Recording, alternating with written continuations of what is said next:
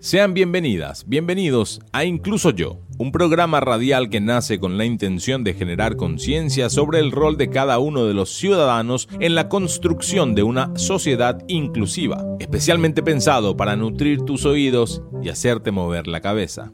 Incluso Yo es conducido por Renata Olmedo, abogada, máster en Derecho de la Discapacidad, especialista en políticas públicas con enfoque en derechos humanos. Miriam Acuña, licenciada en Ciencias de la Comunicación. Roberto Galeano Monti, psicólogo clínico, máster en administración de empresas, terapeuta familiar y de parejas con una especialización en recursos humanos. Empecemos por el principio.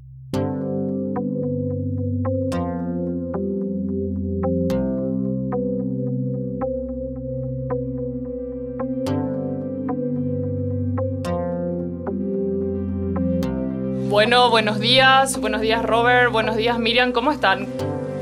Hola Rena, ¿cómo estás Miriam? Bueno, un gusto, un gusto estar de nuevo, otro domingo, nuestro segundo domingo en este programa. Feliz, la verdad. Buenos días, Robert Renata, otro domingo, nuestro segundo domingo. Y vamos a, a ponerle una pasa que no te aburra la audiencia. Me gustó, me gustó. Ponerle onda para que no se aburra la audiencia. Ese es el, nuestro compromiso de estar aquí compartiendo domingo. Mucho objetivo. Así mismo, y la idea un poco también es recaudar, recordar, perdón, me corrijo, a quien nos está escuchando por primera vez que la idea de este programa es eh, hablar de manera cotidiana, de manera casual, acerca de distintos temas que hacen a la inclusión, a la discapacidad y por sobre todo a la diversidad humana. Así que si nos estás escuchando por primera vez, te recuerdo, somos principiantes en la radio, pero como dice Miriam, tenemos ganas de ponerle muchísima onda a este tema realmente tan importante, incluso yo, ¿verdad? Incluso vos, incluso él, incluso ella, incluso yo. Estamos en esto entonces en el segundo programa y hoy con un tema realmente súper interesante y con un invitado también más que interesante. Entonces, ¿nos contás algo de, del programa de hoy? Bueno, les cuento un poco más acerca del programa de hoy y me, me, me permito también hacer como una, una introducción eh, eh, al tema la idea del programa de hoy es contar un poco acerca de la historia sobre la discapacidad, hablar un poco acerca de los paradigmas que fueron existiendo en el transcurso del tiempo y analizar y quizás reflexionar, Miriam y Robert, acerca de los paradigmas que aún existen el día de hoy o que son vestigios que, que, venimos arrastrando de creencias antiguas, ¿verdad? Que creo yo que deberían ya estar en desuso. Me encantaría aprovechar y bueno, tomar el micrófono como dije, eh, eh, como eh, micrófono Yara. ¿Se puede decir micrófono Yara? Ya llegó el micrófono Yara. Micrófono Yara. Bienvenido sea el micrófono Yara porque la verdad que estoy seguro de que lo que va a compartir con nosotros es súper interesante para la, la, esencia de este programa. Bueno, y la idea es un poco el famoso, te voy a contar una historia, ¿verdad? Bueno, me gusta, te, me gusta, te voy a contar sí. una historia. Bueno, a la audiencia... Casi un cuento que no es cuento, mi. Claro, casi un cuento, un, un, un cuento de la historia eh, real, no es de la vida real, ¿verdad? Bueno, entonces... Eh, ¿Cómo inicio esto contándoles que la discapacidad en el transcurso de la historia ha pasado por distintas miradas, ¿verdad? Y también distintos enfoques y modelos de abordar la discapacidad, ¿verdad? Imagínense que en, lo, en los primeros tiempos, cuando la civilización se estaba desarrollando, eh, para que se ubique en su mente eh, y, y, y, le vayan poniendo cara y representación a lo que voy contando. Imagínense en la época de los romanos, ¿verdad? Cuando empieza... Una pregunta eso, o sea, ¿en qué momento? Me, Claro. me está llevando una historia y quería ponerme en el tiempo ahí. Claro, Grecia, ¿verdad? Los primeros años de Grecia. eh, imagínense gente con túnica, no sé, como ustedes quieran, y, Bien, eh, eh, y- y empezando a descubrir eh, la, la ciencia, ¿verdad? Empezando a, a hacer eh, distintas invenciones que, que fueron haciendo más fáciles la vida del ser humano. Que, y, que, y que incluso algunas de, de, de- de las invenciones de, de esa época lo usamos hasta el día de hoy. Pero para no desviarnos del tema, porque es mi especialidad, en esa época, las personas con discapacidad eh, eran abordadas de un modelo que se llama el modelo de la prescindencia. Qué potente, ¿no? Prescindencia. Prescindencia. Me- me- Porque me- habla de prescindir, habla de, de decir que ni siquiera eran consideradas personas, o sea, no podían aportar absolutamente nada eh, a, a la, a la sociedad. Qué potente. Entonces, en la época de los romanos, yo que, eh, bueno, les recuerdo a la audiencia, soy abogada y, y que era como una de las main materias, de materias principales de, de derecho, nos hablaban de, de los, de las civitas, de lo quién eran los, los civitas eran los habitantes, lo que eran considerados romanos, ¿verdad? En esa época eh, eran los que tenían los derechos, ¿verdad? Y aquel que no era considerado un ciudadano romano era completamente excluido. Bueno, y, y para que, que se vayan ubicando en, en la historia, las personas con discapacidad no eran consideradas eh, como eh, personas que podían aportar absolutamente nada, pero asimismo ni siquiera muchas veces eran consideradas personas. Se las asociaba también a lo teológico, ¿verdad?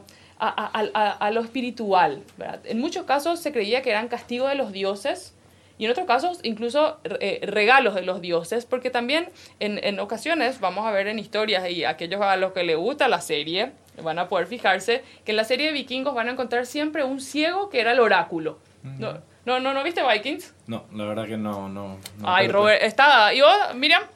No, A la pucha, acá no me acompaña nadie, entonces, bueno, ubíquense de nuevo la mente con, con, la- con las batas eh, romanas. Y bueno, imagínense que estas personas eran tratadas, como dije, primero un modelo de la prescindencia, no creemos que puedan aportar Prescindibles. prescindibles, que puedan aportar nada en la sociedad, y segundo, un modelo eh, eh, eh, religioso, ¿verdad? Bueno, este es un castigo o este es un, un tipo que tiene eh, poderes mágicos y que puede adivinar el futuro recién, eh, años y años después de que las sociedades se empiezan a desarrollar, considerando a las personas con discapacidad desde este modelo, empieza un nuevo modelo que está marcado por las dos grandes guerras, la Primera y la Segunda Guerra Mundial. O sea que el salto que hiciste ahí es Potente. muy importante. Estamos hablando de años y años, ¿verdad? Siglos y siglos, ¿verdad? Eh, y estas dos grandes guerras marcan el, el periodo de segregación, ¿verdad? ¿Qué- ¿Cuál es el periodo de segregación? Aquel periodo en el cual las personas con discapacidad empezaron, entre comillas, a formar guetos, ¿verdad? ¿Por qué? Porque se creía o se tendría eh, la creencia en esa época que, había que rehabilitar a la persona y que la persona con discapacidad tenía que estar siempre en un lugar con exclusivamente eh, personas de su misma condición y las personas sin discapacidad o entre, entre comillas, la- los normales, tendrían que estar en otro lugar. Entonces, la segregación tiene que ver con vos por acá, yo por allá. Porque somos distintos y el modelo para abordar era el médico rehabilitador. ¿Por qué? Porque lo que se buscaba era, entre comillas, normalizar a la persona. Imagínate. Entonces, vos tenés una condición de discapacidad, por ejemplo, sobrevenida por la guerra, volviste y el Estado tenía que encargarse de ver qué hacía contigo y cómo lo hacía y dónde, entre comillas, te ponía. Entonces empezaron a crearse lugares especializados para las personas con discapacidad y se encontraron eh, y y buscaron un montón de maneras de, de, entre comillas, rehabilitar a la persona, pero no para habilitarla para, para la vida independiente, sino que más que nada para normalizarla. También este es un periodo donde se acuñaron un montón de términos que hasta hoy se siguen utilizando. Por ejemplo, personas especiales. Especial. Especial, yo supongo que vos y Miriam tienen eh, eh, eh, personas especiales en sus vidas, ¿verdad? Su- su- sus familiares, sus seres queridos, no sé, la señora, el, el novio de Miriam, no sé. no, al contrario, ya no te mucha más para definir a una persona con discapacidad. El vocabulario correcto es persona con discapacidad. Ahí está lo que mencionó Renata. Empezar es Bueno, así mismo te voy a cortar, Miriam, porque te estás adelantando. a- Contó, eh, contó el final de la, Contó- contó el final contaste, de la serie. mataste mi serie, No, a acabaste. O sea, esta es de las que prende Netflix y ve el capítulo final. No puedo creer. Está bien, esto, sí, es- es- esto pasa en Bueno. un programa radial. De verdad, una, una compañera cuenta el final de la historia. A ver, Rena, Sí. volvemos un poquitito. Volvemos, retrocedemos. Yo, yo quiero saber ese salto que se da, ¿verdad? De los romanos a, la, a las guerras. Vuelvo Sí. un poco retomando. Sí, sí, sí. ¿Qué gana en la evolución? Gana en que eh, hoy decimos, sí, acuérdate que, que eh, con la Primera Guerra se da eh, la, la Carta Universal de los Derechos Humanos, ¿verdad? La Declaración Universal de los Derechos Humanos y empezamos a decir, todos somos iguales en derechos y en dignidades inherentes, ¿no? Entonces decimos, no hay más ni un sure... se- perdón, Dios mío, ¿qué me pasa hoy? Mira, me interrumpiste y me sacaste la racha, te cuento. Bueno. Pero ahí te estoy retomar. Sí, pero bueno, mira, te va a codear, te aviso. Te va a empezar a codear. Bueno. Me, me saca. Sí, la mabuto. No, no, me está cagando la historia, vieja. Bueno. eh, cualquier cosa, nunca la contraten a Miriam para hacer storytelling, porque te funde la vida. Pero eh, se- sigo, sigo y retomo con esto que decís. Eh, pasa que, que, bueno, la Primera Guerra trae consigo la Declaración de los Derechos Universales, ¿verdad? Todos somos iguales, ¿verdad? Que es algo que también lo vamos a hablar en algún momento. Y la, porque la verdad no es que todos seamos iguales, la verdad es que todos somos diferentes, pero tenemos eh, iguales derechos, ¿verdad? Eh, y libertades, ¿verdad? O deberíamos al menos. Sin embargo, ese es el primer parámetro para decir no hay seres humanos superiores eh, eh, eh, o inferiores. ¿verdad? Entonces, como todos, entre comillas, somos iguales en derechos, en libertades y, y- y en nuestra dignidad, empieza el abordaje de que tenemos que hacer algo con, con la persona que tiene discapacidad. Bien. Bueno, y a partir de esa lógica decimos, ¿qué vamos a hacer? Ah, sí, sí, le vamos a rehabilitar, le vamos a normalizar, ¿verdad? Y vamos, entre comillas, a esconder la condición de discapacidad, ¿sí? Entonces, ¿qué pasa en ese proceso? En ese proceso, como estaba contando antes de que mi socia, mi win derecho, eh, eh, me interrumpa, eh, eh, ¿qué pasa? Pasa que empezamos a acuñar términos que querían eh, maquillar la condición de discapacidad. Y se empieza también a generar una creencia de que la condición de discapacidad es algo negativo, ¿verdad? Eh, eh, se asocia de manera incluso peyorativa a ciertos términos, el discapacitado. ¿Por qué? Porque le reducías a la persona únicamente al hecho de eh, su incapacidad, ¿verdad? Y te olvidabas que la persona, al igual que cualquiera, era más capaz para alguna cosa probablemente y, y- y no para otra, ¿verdad? O, era hábil para hacer ciertas cosas, pero quizás no para otras, al igual que lo somos todos, ¿no? Bueno, pero finalmente eh, iba diciendo, se acuñan términos como eh, personas especiales o especial, él tiene un niño especial, él tiene un hijo especial, eh, términos como capacidades diferentes, cuando capacidades diferentes tenemos todos, eh, términos como el incapacitado, el discapacitado. Y ojo, esto que dijo Miriam, cierto, es súper esencial, ¿verdad? Utilizar la terminología correcta, pero voy a llegar ahí, porque es indispensable que entendamos casi como un trabalengua por qué no es lo mismo eh, hablar solamente de discapacitado o incapacitado y sin embargo hacer referencia a la persona con discapacidad. Imagino que deficiente mental también es esa... Asimismo, y lo, lo loco de eso, Robert, que es importante mencionar, es que com- como, ha- como hay cuestiones científicas, ¿verdad? Eh, y términos médicos, vamos a encontrar que a pesar de, de que la historia evolucionó y hoy hablamos ya de términos correctos, vamos a encontrar en términos médicos que aún, eh, y en muchísimos libros, que aún se, se utilizan términos que, bueno, que según las convenciones internacionales ya están en desuso. Pero llevo ahí.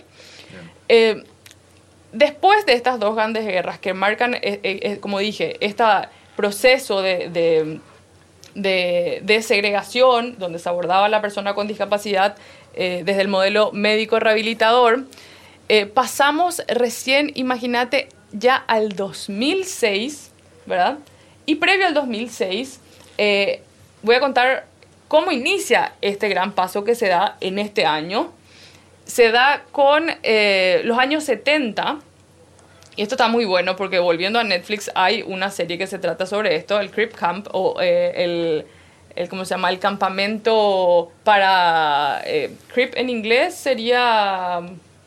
Eh, cripple es eh, no sé cómo hacer la traducción literal porque es potente, pero sería casi lisiado, Ah, ¿verdad? ok, ok, ok. Campamento de los lisiados, ¿verdad? En, en su traducción literal.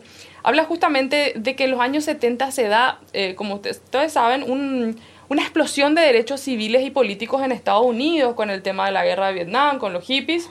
Y bueno, y es ahí donde los hippies eh, llevan a las personas con discapacidad a un campamento y ellos exploran, imagínense, su sexualidad, ¿verdad? Eh, empiezan a darse cuenta de que tienen derecho al amor, derecho a la vida en pareja, eh, y por sobre todo perciben que, lo- que los hippies tenían una capacidad enorme de mirarles por lo que ellos verdaderamente eran, personas. Y esa, y esa fuerza que les dio ese campamento hizo que un montón de personas salieran ahí, líderes y lideresas, ¿verdad? Eh, eh, para estos movimientos civiles tan potentes que se dieron en Estados Unidos y que inician el movimiento de la vida independiente de, eh, de las personas con discapacidad en Estados Unidos.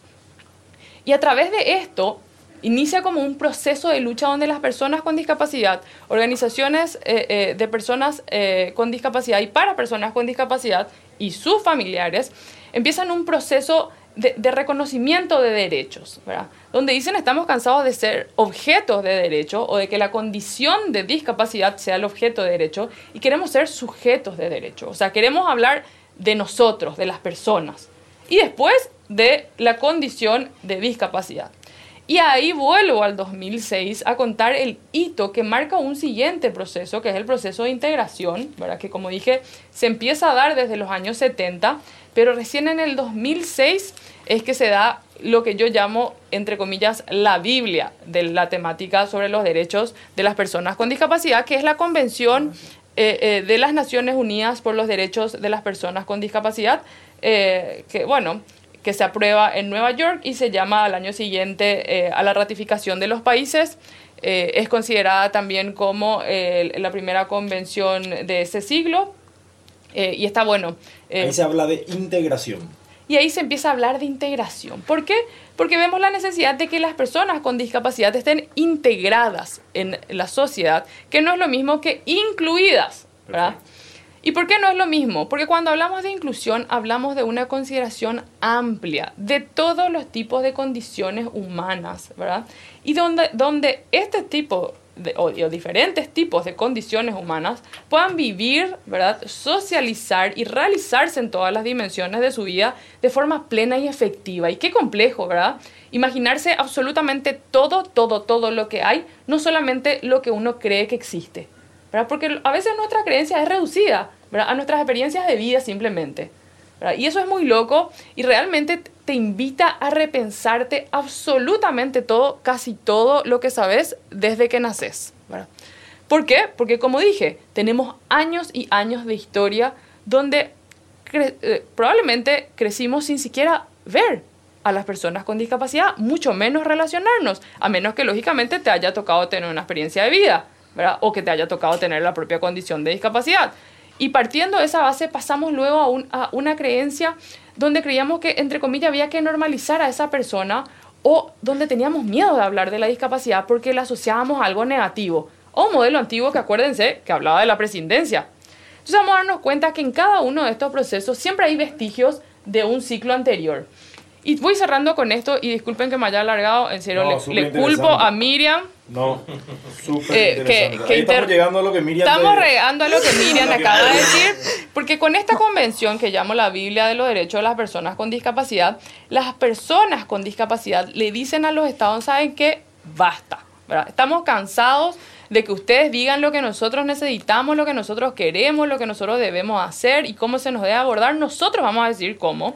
Y nace el lema, nada para nosotros sin nosotros. Che, los perros, suspendan de hablar eh, eh, eh, de tema de discapacidad y no hay una persona con discapacidad sentada en la mesa, ¿verdad? Entonces, eh, a partir de esa lógica, también nace otro, otro eje muy importante de esta convención, que es el sujeto de derecho, no la condición de discapacidad como objeto de derecho. ¿Y qué significa esto para quien no haya entendido eh, eh, sobre el tema? El sujeto es la persona, El objeto es, así como propiamente eh, eh, eh, dice, ¿verdad? una cosa, ¿verdad? una condición. Entonces antes se abordaba a la condición como la que te daba los derechos, ¿entendés? Entonces vos tenías una discapacidad y esto era lo que te daba el derecho. ¿verdad? Y hoy lo que te dice esta convención que está ratificada por nuestro país y por supuesto por eso entra dentro de nuestras leyes nacionales, te dice la persona es la que tiene derechos. ¿verdad? Y la condición de discapacidad está creada, ¿por qué? Por las barreras impuestas a través del tiempo para que estas personas puedan estar eh, insertas de forma plena y efectiva en la sociedad. Entonces, la, la resolución de la problemática requiere de la injerencia colectiva, social, para que las propias personas, la sociedad, el Estado y cada uno de los que nos está escuchando al día de hoy incluso vos, incluso yo, nos demos cuenta de que todos debemos eh, tener un rol principal en la construcción de una sociedad inclusiva. Y termino con esto diciendo, este modelo se llama el modelo, eh, como dije, eh, integrador, pero que quiere caminar hacia el modelo inclusivo. Y la forma de abordaje es el abordaje del modelo social. ¿Por qué? Porque, vuelvo a repetir, la injerencia de cada uno de nosotros es esencial. Maravilla, maravilla. ¿Tienes ganas de decir ahora sí algo? Eh, eh, Miriam. Disculpame. Tiene miedo que le pegue ella. De nada. Es, es más interesante que, que pongamos una a este domingo. Me está diciendo que yo no tengo onda. No. Es ah, yo, yo, creo que me quiero mudar al lado de Robert. Porque Miriam hoy está filosa. No. Me encanta la historia para ponerle más leona al sol toda esta historia que muchos no conocen. Hasta yo no conocía porque yo soy más joven. ¡Ah! ¡No! ¡Le digo! Está con todo hoy, Miriam me está fumando, me dijo ponerle onda, me dijo vieja, me dijo, básicamente según ella, yo nací en la época de los romanos, Y hablando un poco ahí, de, retomemos desde ahí. Entonces, eh, Ren acaba de hacernos, como ella decía, un, un, cuento, una historia, un relato, ¿verdad? De cómo pasamos del tema de la allá los romanos, el tema de la prescindibilidad, ¿verdad? Prescindencia, prescindencia. Prescindencia, muchas gracias. La prescindencia pasando después a la Porque si no la RAE nos ataca, ¿eh? ¿Sabías que alrededor del 10% de la población mundial, o sea, 650 millones de personas, vive con una discapacidad? Constituyen así la mayor minoría del mundo. Te dejamos pensando en eso y ya volvemos. Dato no menor. Cuando decimos respeto a la biodiversidad, nos referimos a el reconocimiento y aceptación que absolutamente todos los seres humanos somos distintos, con condiciones distintas y que no se debería restringir el acceso y disfrute a todos los derechos. Usted ha sido informado. Seguimos con el programa. ¿Sabías que el 3 de diciembre se conmemora el Día Internacional de las Personas con Discapacidad? Este día tiene el objetivo de promover derechos, el bienestar y el desarrollo de las personas con discapacidades en todos los ámbitos de la sociedad. ¿Y vos qué vas a hacer el 3 de diciembre? Te dejamos pensando en eso y ya volvemos.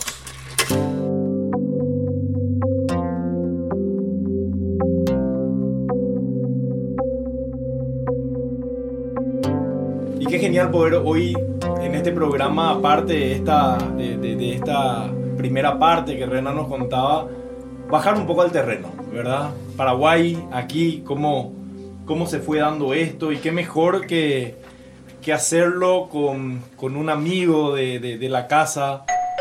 El invitado del día es... Realmente con un activista por los derechos de las personas con discapacidad. Le voy presentando a, a Teo Urbieta González. Él es abogado, máster en políticas públicas y sociales, socio fundador de Para Igual y del Club Yacarruedas. ¿verdad? Creo que Yacarruedas puede ser un tema de programa también, el tema de deporte, súper interesante. Eh, Teo eh, realizó una maestría en planificación urbana en Barcelona, España. Mostró, eh, recuerdo con, un video, las ventajas de vivir en una ciudad inclusiva para personas con discapacidad, todo el tema de accesibilidad también, que vamos a tratar en un programa próximo. Y regresó al país para compartir su experiencia, anécdotas con todos y actualmente Teo es gerente en la empresa Las Tacuaras SA. Realmente aquí para, para este panel y en nuestro, como decía Rena, nuestro primer invitado afuera, Teo Urbieta, darte la bienvenida a este espacio de, de, Incluso Yo. ¿Cómo estás, Teo? Muchas gracias por la invitación, gracias por la presentación. Gustazo de estar con ustedes. Genial, Teo, genial.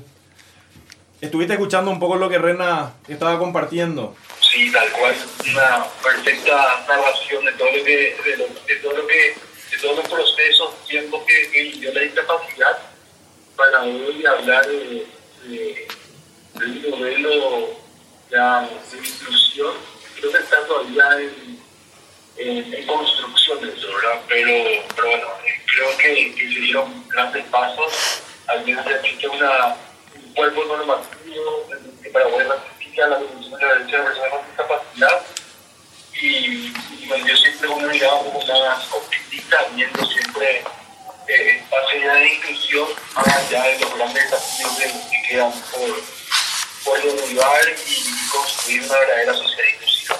Genial, Teo, genial. Bueno, justamente ahí das, das pie un poco a lo que queremos eh, charlar hoy contigo, ¿verdad? Y, arrancar y, preguntarte, ¿verdad? De, cómo vos sentís en el, en el transcurso del tiempo, ¿verdad? Este antes y una hora en Paraguay en relación a la mirada sobre la discapacidad. ¿Hay algún, algún cambio? ¿Ves eh, un poquitito cómo, cómo vas sintiendo eso?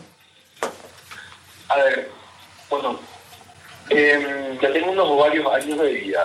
Nací en época de dictadura, en el final de la dictadura. Bien. Yo entré en un colegio, eh, en un colegio convencional. Eh, no fue fácil, me cuentan mis padres que no fue fácil que yo haya estado en ese colegio como tal eh, porque había que derribar mucha, muchos prejuicios. Eh, yo era la única persona con discapacidad en el colegio, el colegio, sin embargo, un colegio privado, un colegio privado, un colegio de renombre, eh, igual puso cierta resistencia, a pesar de que mi propia abuela incluso ya haya estado en el, colegio, o sea que ya eran varias generaciones y hermanas también ahí en el colegio. Pero sin embargo pude formar parte de, de institución más allá de que en ese momento no existía una, una norma como tal de, que promueva o que exija que toda institución pública y privada eh, de, de, o sea, eh, eh, tenga que matricular a un niño con o sin discapacidad. Entonces, creo que, que esa dificultad que, que pasaron mis padres para que yo pueda estar en un colegio, eh, en un colegio convencional, de alguna u otra manera, hoy ya no, ya no se tiene esa misma barrera. Existen barreras claramente, pero esa, situación eh, ya mermó en parte y eso me genera a mí como, un, como un, una situación de privilegio y, y me, me, compromete con la sociedad y, y, sobre todo con el sector de discapacidad. Ahora bien, eso por un lado, si bien es cierto que existe ya la norma, todavía falta eh, romper muchas barreras arquitectónicas en las escuelas y colegios, pero no solamente eso, muchas veces queremos eh, o centramos a la inclusión solamente en el acceso físico, cuando en realidad el, el tema es mucho más complejo. El, el, tema, cuando hablamos de una inclusión, hablamos de que realmente se dé un espacio donde puedan interactuar eh, todas las personas como tal. Eh, y claramente la accesibilidad es un paso importante, una herramienta que permite la inclusión, pero no es el fin. El, el fin es la inclusión y es la interacción eh, tal cual entre todos los entre todas las personas entonces hay avances hay avances en, inclusive en la ciudad sobre todo en, en, en, en la capital y alrededores el departamento central diría yo creo que hay una gran diferencia todavía en lo que es Asunción el interior del país y también creo que está mucho basado a esfuerzos eh, logrados sobre todo por la sociedad civil. Y en eso eh, creo que la, el, eh, gran gracias al gran trabajo comunicacional e incidencia que lo hace la Fundación Teletón Teo, creo que, te interrumpa porque a medida que vas hablando me voy cuestionando a mí misma, mis experiencias y también me imagino eh, eh, que la audiencia estaba como muy atenta a escuchar y a escuchar tu experiencia de vida. Decime, si vos tuvieses que, que hablar de, de- de los modelos que hoy eh, siguen teniendo vestigios o de los paradigmas que hoy siguen existiendo en nuestra sociedad, en, en el país en general, ¿cómo, ¿Cómo lo harías? ¿verdad? Porque desde mi perspectiva yo siento que habría hasta que dividir el, el, el país, eh, la sociedad, los niveles educativos. ¿Cómo, cómo ves que, cómo está el tema ¿verdad? en relación a- al abordaje de la discapacidad, en relación a los modelos para abordar a la discapacidad en el país? A ver, bueno, a ver, yo, yo creo que demasiado todos entramos todavía en la accesibilidad y no en la inclusión. O sea, todavía demasiado asociamos a la inclusión con, un tema de acceso nomás.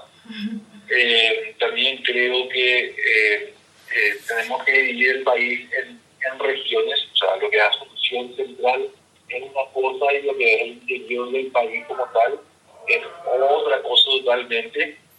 Eh, y- y creo que, que, que por espacios se da esta inclusión y, y por otro demasiado desfasado, o sea que todavía hay un modelo bastante integrador ahí o, o segregado eh, según el espacio donde uno le toca vivir.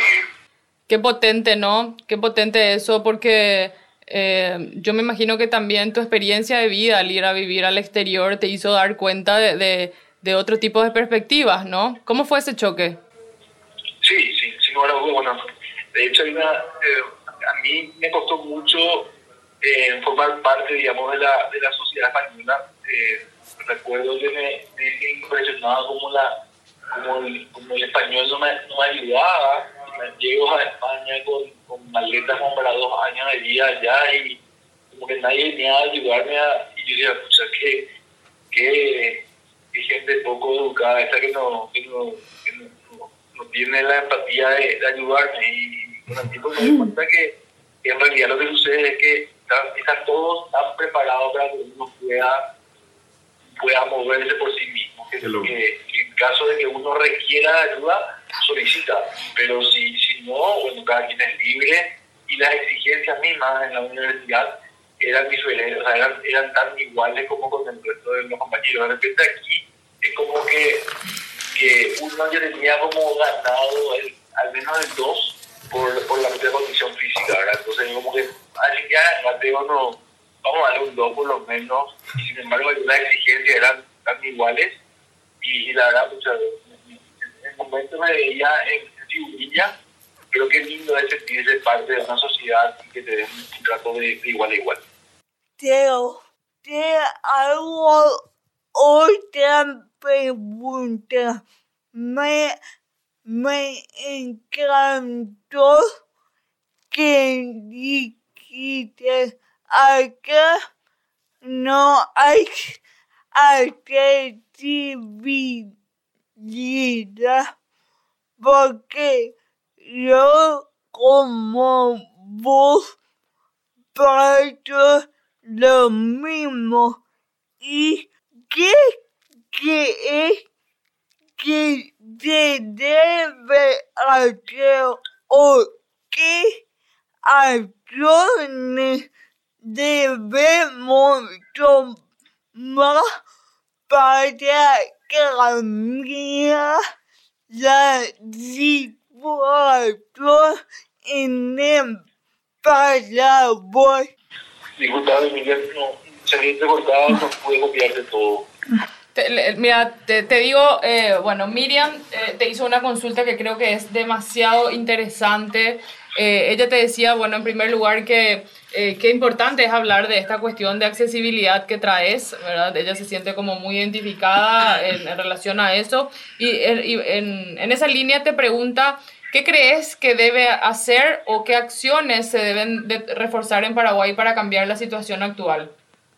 Excelente pregunta realmente. Miguel. Eh, a ver, Eh, bueno, primero de todo, yo creo que es demasiado, quizás eh, asociamos a inclusión a, a primero todo a personas con discapacidad. Cuando hablamos de sociedad inclusiva, en realidad hablamos no solamente de discapacidad, hablamos de que todos los colectivos eh, se encuentren eh, partícipes en, la sociedad. Ahora, cuando hablamos del sector de discapacidad exclusivamente, también centramos mucho a lo que es la discapacidad física como tal, y de repente nos olvidamos de otros de otros colectivos. Eh, quizás porque es lo más llamativo, porque es lo más fácil de, de incluir, no, no sé las razones, ¿verdad? pero eh, también tendríamos que tener una mirada más transversal y no olvidarnos de colectivos como por ejemplo el de la discapacidad intelectual, psicosocial, etcétera, ¿verdad? Eh, y, y, y- creo que el, eh, hacer énfasis, nosotros como activistas creo que tenemos que hacer énfasis cuando, cuando, se, cuando se hace uso o sobreuso de la palabra inclusión cuando en realidad solamente hablamos de accesibilidad. Eh, el, el espacio inclusivo, y es porque tiene una rampa, pero en realidad, ¿qué, qué es el espacio inclusivo? Eh, es un espacio accesible. La inclusión lo hacen las personas, no, no lo hace no lo hace solamente eh, el, acceso físico. Eh, creo que eso remarcar eso y entender de que eh, la accesibilidad es una herramienta no solo para la inclusión y que la, que la inclusión en realidad depende de absolutamente todas las personas es importante. El municipio puede ayudar en la accesibilidad, pero la inclusión lo hacen, lo hacen los ciudadanos. Qué potente, qué potente esto que traes. Es una reflexión muy potente, Teo, porque realmente pareciera ser que es una palabra que está gastada, ¿verdad? Cansada de repente de escuchar un Paraguay más inclusivo, eh, una sociedad más inclusiva. Eh, yo tengo, eh, y soy muy tajante con algo, ¿verdad? Y digo, uno no puede ser más o menos inclusivo, ¿verdad? La, la inclusión es un todo, ¿verdad? Es eh, un replanteamiento total de la sociedad en relación a esto que traías, ¿verdad? El hecho de poder considerar todo tipo de, de condiciones humanas, ¿verdad? Eh, y, y permitirle a todos los tipos de condiciones humanas poder aportar lo mejor o su mejor capacidad para el bien común, ¿verdad? Y yo creo que, que sí es cierto, estamos lejos de eso y parece, pareciera ser inclusive todavía una utopía hablar de eso, pero sí creo que estamos caminando hacia allí y, y también coincido contigo que, que habría que distinguir mucho cuando hablamos de acceder a los derechos y cuando hablamos del estado eh, de inclusión social, ¿verdad? Y esto es algo que, que, que, que, como dije, pareciera ser que está de moda, ¿verdad? Y no que existe un compromiso real de parte o un entendimiento real, ¿verdad? Porque yo creo que cuando se da el entendimiento es ahí que se da el compromiso, ¿verdad? Y quizás uno tiene muy en la punta de la lengua, como se dice, porque no entiende bien el concepto, ¿verdad? Y me gustaría detenerme velozmente a, a- a hacer y a subrayar esto que traes vos en, en- en- en tres cuestiones. Uno, la discapacidad no es una sola, ¿verdad? Cuando hablamos de discapacidad, hablamos de, de- de distintos tipos, ¿verdad? Eh, y yo, a mí me gusta hacer la analogía siempre de, eh, de- de, por ejemplo, eh, cuando vamos al médico, ¿verdad? Uno, si, le- si tiene un problema al corazón, va al cardiólogo, ¿verdad? Si tiene un problema al riñón, va al nefrólogo, ¿verdad?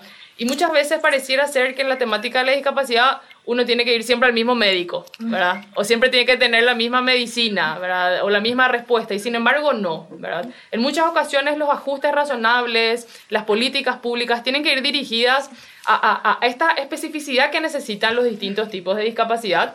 Eh, para contarle a la audiencia que, que quizás se está aprendiendo ahora, ¿verdad? Eh, eh, cerca de- del mediodía, eh, la discapacidad eh, eh, tiene que ver con una eh, condición que puede ser física, puede ser sensorial, ¿verdad? Cuando hablamos de lo auditivo, cuando hablamos del habla, cuando hablamos de la vista, puede ser psicosocial, cuando hablamos de la- las capacidades o, eh, que tienen que ver eh, con eh, lo mental, ¿verdad? con las eh, funcionalidades mentales, ¿verdad? Y eh, de, a ver, ¿qué me perdí? La cognitiva, cuando hablamos de lo intelectual, ¿verdad? Otra cosa que me gustaría hacer hincapié, esta gran diferencia que vos traes, accesibilidad, habla de acceder al derecho, ¿verdad? de que el Estado, de que la sociedad te pueda garantizar el, que vos puedas hacer el uso de tu derecho. No hablamos solamente de accesibilidad arquitectónica, eso es importantísimo también, porque la gente eh, tiene la creencia, de, escucha accesibilidad y lo primero que le viene en su mente es una rampa. Y sin embargo, cuando hablamos de accesibilidad, hablamos también de eh, el, poder eh, gozar del derecho, del poder disfrutar del derecho y por sobre todo que el derecho esté garantizado. Y cuando hablamos de inclusión, hablamos de algo eh, más genérico, más grande, más amplio, ¿verdad? Y algo, como dije, que no habla solamente del sector de la discapacidad, como decías vos, sino que habla de, la diversidad de condiciones humanas existentes. Entonces, me encantaría hacer como eh, esas distinciones tan potentes que hiciste y que traes en tu reflexión, Teo, y nada, decirte que, que, escucharte siempre es un placer, ¿verdad? reflexionar contigo aún más, ¿verdad? Y, bueno, y contame un poco qué, qué te parece esta, esta iniciativa, ¿verdad? Como, como una herramienta más que busca construir al caminar ese proceso al que queremos llegar todo, que es el de una sociedad inclusiva, ¿no? Porque estamos buscando auspicio, digo, ¿verdad? No sé, unas cuantas planchas de huevo, algo, algo envía. Oh, me, parece que, me parece genial esta iniciativa. Eh, creo que, que, esto va a ayudar muchísimo a romper prejuicios en torno a la discapacidad, a, a, dar, a dar visibilidad también a, personas con discapacidad eh, y, mostrar los estos y también las capacidades que tienen las personas con discapacidad. Eh, me, me, encanta todo lo que hacen me, y me pongo siempre ahí a, como voluntario en cada acción que vienen haciendo porque bueno, soy, soy fan de cada uno de ellos. No, por favor, fan tuyo acá, por eso quisimos tenerte en este, en este segundo programa nuestro. Che, ¿cómo esquivaste el currito que te lancé? A full. Pero yo, yo, tengo una, una última, antes de pedirle a, a, Teo, porque me pareció muy, muy gráfico esto que decía él, ¿qué peor pasa cuando me voy a España, qué sé yo, primer mundo? ¿Qué onda la gente, digamos, verdad? O sea, como... Eh, yo ve... A ver. Te voy a contar. Yo, yo algún día me quiero ir de Panamá y tibio, tiempo mí, pues ya, ya no vuelvo más acá. Eh, ah, abandona ya. Este segundo programa la tipa abandona el barco no, quiere del país. Eso, eso no, ¿eh? no, porque yo vi tu foto, tu comentario y me impresionó mucho. O sea, Teo, vos sos el culpable de, que, de perderle Estamos nuestra perdiendo nuestra principal. panelista. O sea, mínimo auspicio, plancha de huevo, nene, soltá algo. Vamos. Teo, una pregunta más que ya que dejamos disputar el domingo. ¿Qué diferencia hay entre España y Paraguay? Que, así que una pregunta bien compleja. Se cerró el programa, se cerró el programa. eh, bueno, el, híjole, ahí hay demasiada. Bueno, primero yo creo que, que la me tocó estar en Barcelona, una ciudad, una ciudad cosmopolita, eh, con miles de años de desarrollo, eh, la realidad de Paraguay es totalmente otra, totalmente otra. Eh, no, no, no quiero hablar de bondades de una u otra porque cada uno tiene su, sus encantos. Eh, y bueno, es por algo que, que, que estoy en Paraguay, en Asunción en particular. Eh, Teo, te pongo más fácil el ejercicio. A ver, contanos una comparación positiva y una comparación negativa de ambos países en relación a la temática. De verdad yo no quiero entrar en comparaciones porque creo que son cosas demasiado distintas. Y, y creo que Barcelona es un modelo interesante en lo que respecta a la accesibilidad. Eh, en la accesibilidad universal creo que es interesante también en el, en el respeto hacia, hacia la diversidad. Eh, y bueno, creo que desde aquí, eh, creo que la solidaridad y el, y el deseo de construir algo, algo mejor eh, eh, y, y, en este programa y en otras mil iniciativas se, se, refleja eso y es lo que finalmente anima el estar aquí en Paraguay, ¿verdad? Genial. Y ahí sí termino con mi pregunta, ¿verdad? Porque creo que va, va, va con, con lo que estás diciendo en esto del... Me quedé, como te decía, en el tema de cómo te sentiste cuando, cuando llegaste ahí y tuviste que interpretar de que a lo mejor esa ayuda, esa solidaridad no estaba al alcance de la mano eh, porque no hacía falta, pero tu regreso, digamos, ¿verdad? Y finalmente, ¿qué fue más difícil, ¿verdad? El, finalmente la adaptación a, a, la llegada a España o tu vuelta a Paraguay. Y bueno, clara- todavía creo que eh, cuesta todavía eh, bastante todo de Paraguay. Eh, me genera nostalgia eh, esa, posibilidad de moverme tan fácilmente en, Barcelona, en ser tan, tan fácilmente incluido. Eh, y por otro lado, bueno, me, me, me, me enamora la, la gana de poder contribuir en diferentes espacios en la construcción de una sociedad más inclusiva. Ahora, eh, la- los dos momentos fueron muy complicados. Hoy, hoy extraño mucho eso, eso de que no me miren como el superhéroe porque simplemente por lo convencional y, y- y eso creo que es mucho más difícil y duro que el, que, que el Ashiyaranga porque el, el superhéroe es como que de alguna otra manera te, te, te, te- te buscan eh, a quedar a dormir en, en tus laureles y, y quedar en la mediocridad y salir de eso cuesta muchísimo en cambio cuando te hablan del, del pobrecito eh, te, te dan ganas de superarte día a día entonces el, peor escenario es cuando te, pasan en, el, en, el, lado del superhéroe porque, porque sencillamente respiras eh, entonces, eh, creo que eso, esa es la gran batalla aquí en Paraguay. ¿verdad? Clarísimo, clarísimo. Gracias. Teo, agradecerte realmente muchísimo por, por tu tiempo, por darnos este espacio, sobre todo estas reflexiones, ¿verdad? Estas reflexiones, este compartir en primera persona. eh, agradecerte un montón y bueno, nos vemos. eh, y este realmente nos vemos porque sabemos de que estamos siempre en espacios comunes y eso, bueno, eh, queda mucho por construir, sin lugar a dudas, pero aquí estamos para, para seguir dando lo mejor. Te mando un fuerte abrazo. Muchas gracias por la entrevista, gracias por, por ser parte de este espacio y por todo lo que vienen haciendo en toda la inclusión de las personas con discapacidad. Maravilla. Abrazo, Gracias. Teo. abrazos. ¿Sabías que? Desde el 2008, Paraguay cuenta con una ley que aprueba la Convención sobre los Derechos de las Personas con Discapacidad. Esto permite que esta norma y los derechos consagrados en ella sean aplicables en todo el país. Te dejamos pensando en eso y ya volvemos. Dato no menor. Cuando decimos respeto a la biodiversidad, nos referimos a el reconocimiento y aceptación que absolutamente todos los seres humanos somos distintos, con condiciones distintas y que no se debería restringir el acceso y disfrute a todos los derechos. Usted ha sido informado. Seguimos con el programa.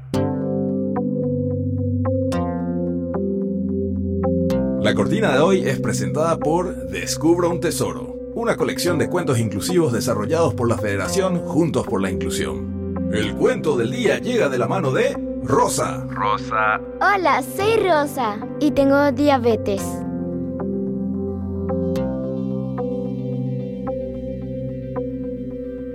Bueno, qué potente, qué potente haberlo tenido a Teo acá, ¿verdad, Miriam?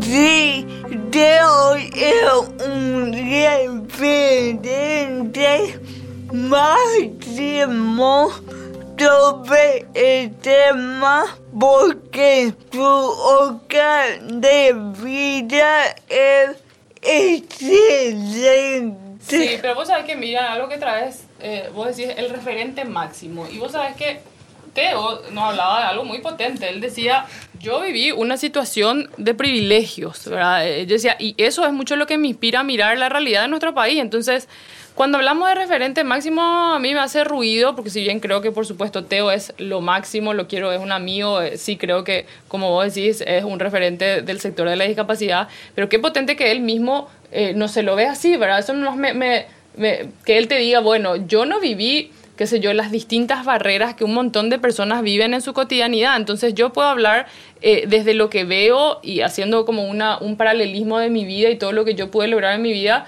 y, y, bueno, y finalmente lo que veo que, que, que viven un montón de otras personas. Y en relación a eso y a lo que decías de Teo, Qué, qué, potente esto que él traía, porque si bien yo eh, al inicio les conté esta historia, ¿verdad? Que hablaba de los modelos y de las formas de abordar la discapacidad, no me detuvo a una reflexión que es muy importante. Y que me encantaría eh, que, dejemos picando en la cancha eh, de la audiencia el día de hoy.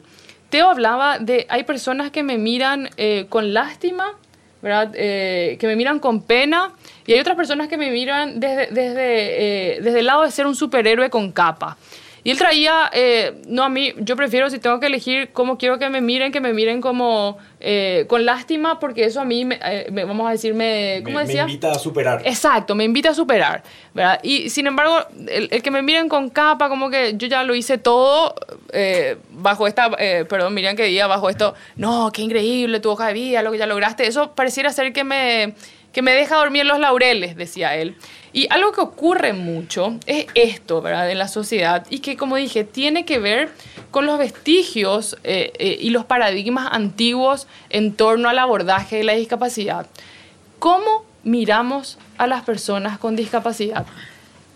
Me gustaría que cada uno eh, eh, eh, que esté hoy escuchando no se haga esa pregunta, una pregunta interna, una pregunta personal. En el barrio, en, el, colegio, en la universidad. En donde te haya tocado verlo. Si no tuviste la oportunidad de relacionarte con una persona con discapacidad, porque lógicamente aquella persona, como es mi caso, que, tiene un hermano con discapacidad, te va a decir, nada, mi hermano es mi hermano y punto, ¿verdad? O, o no sé, no es lo mismo aquella persona que nunca tuvo la oportunidad de relacionarse y que por ahí alguna vez vio a una persona cruzando la calle, ¿verdad? Eh, o utilizando el transporte público o eh, eh, no pudiendo acceder a algún tipo de, de, derechos. Entonces me gustaría preguntarle a la audiencia, en realidad que la audiencia se pregunte y se invite a reflexionar sobre desde dónde mira a la persona con discapacidad. Y probablemente ahí surja un montón de, de cuestiones. Pena, tristeza, admiración, sobreadmiración, empatía, solidaridad. Eh, y finalmente, a mí me gustaría cerrar hoy haciéndoles eh, o invitándoles a un ejercicio, a una revisión, no para juzgarse, porque yo creo que todo el mundo tiene el derecho a sentir como quiera sentir.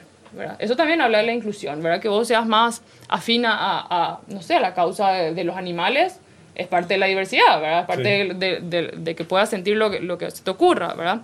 Pero sí me gustaría invitarles a aquellos que se animan a replantearse el hecho eh, de cómo miran a las personas con discapacidad, pero no porque haya eh, eh, que juzgarlo, ¿verdad? No porque el sentimiento de uno esté errado, sino que para invitarse a mirar a la persona con discapacidad desde el hecho que es persona.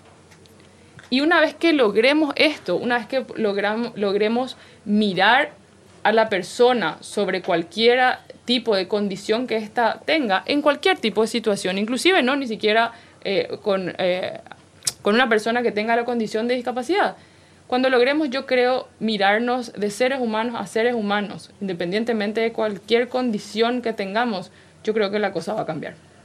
Totalmente, me encanta me encanta poder terminar el programa de hoy con, con, esta reflexión, con esta invitación. Realmente una invitación a, a preguntar, a, a, identificar ese sentimiento, ese pensamiento con respecto a esto que Rena nos está trayendo. ¿Con qué nos despedimos, Miriam? Tenemos que ir cerrando el programa. Sí, la que